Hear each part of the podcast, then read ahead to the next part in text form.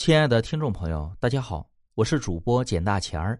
咱们今天要讲的故事叫《倒霉的凶宅》。这是我一同学姨家的故事。他姨住在老家的农村里。上世纪九十年代初，村里有一家出事了。那家的老宅子其实一直很平静，住了几辈子了，修修补补的，除了房子破，也没啥别的不好。可就在那一年，这一家八口全都去世了。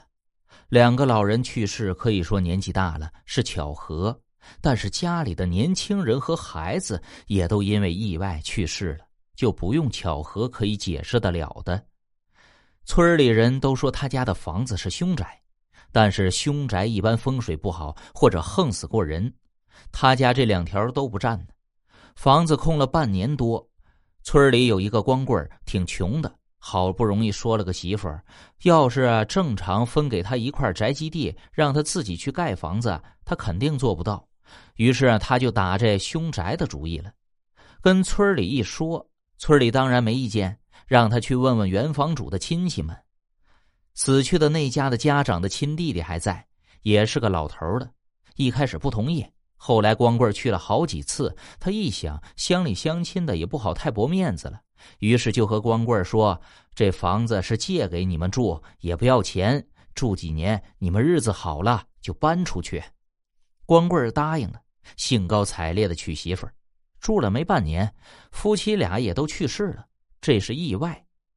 这次这套房子别说不要钱借给别人住了，就是白送都送不出去。村领导也发愁啊，村里有这么个凶宅，说出去名声也不好听啊。何况谁知道凶宅里闹事的家伙会不会只在这一个地方闹？要是闹到别人家里再出了人命怎么办呢？正发愁呢，有人找来了，点名要这套凶宅，就是我同学的姨父。他姨父是个比较老派的念书人。子不语怪力乱神，所以他根本就不信有凶宅这回事儿，认为前后两家出事就是个巧合、小概率事件而已。他三个儿子，前两个是双胞胎，当时都十七八岁了，要给说媳妇儿。可是他的院子在村里是最小的，以后孩子结了婚，根本就没法在家里住。而他们当地的风俗，至少长子和父母必须在一个院子里。正在发愁，凶宅出事空下来了。姨父认为可以解决自己家庭的难题了，村里没意见，凶宅原主的弟弟更没意见，于是姨父一家就搬进去了。凶宅院子很大，房子可挺破，包括院墙还都是土坯墙。姨父打算农闲的时候大修，目前先凑合住着。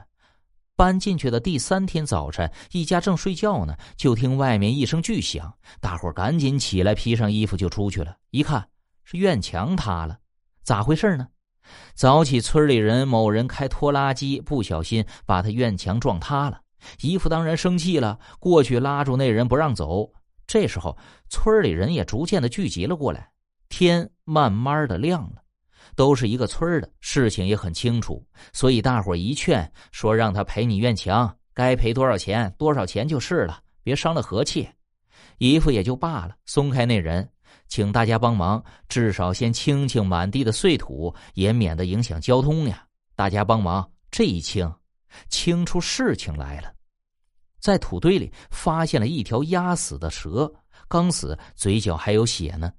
这蛇很大。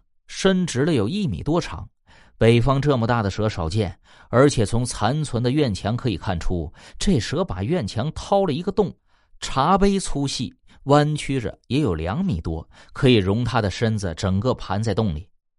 洞是从院外土地里掏进院子里的，大伙按照踪迹发现那边洞口在将近半里以外，那里已经出村了，是田地了。